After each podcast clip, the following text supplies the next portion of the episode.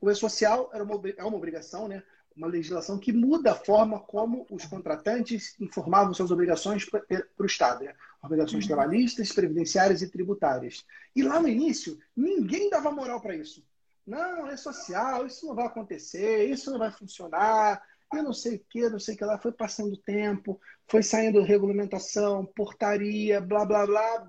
Bum, fase 1 um de social, pegando as, as grandes empresas um desespero, cara, um desespero. E aí o que, que aconteceu? Os contadores que estavam presentes, que estavam comprometidos em fazer o que tem que ser feito, eles aproveitaram a onda e conquistaram grandes, grandes clientes, protegeram seus clientes. Uhum. Aqueles contadores que deixaram para última hora ficaram nessa loucura. Ah, Pedro, mas suspenderam o E-Social, o E-Social não está em vigor. Está em vigor, sim. E está sendo debatido. O, o, gente, não, não se engane. E-Social veio para ficar. O E-Social veio para ficar. O Brasil tem essa, esse viés controlador. Na minha opinião, o LGPD veio para ficar. Isso não é uma lei morta. Para mudar as relações sociais. Sim, então fica atento, porque pode ser uma fonte de você ganhar dinheiro ou de você perder.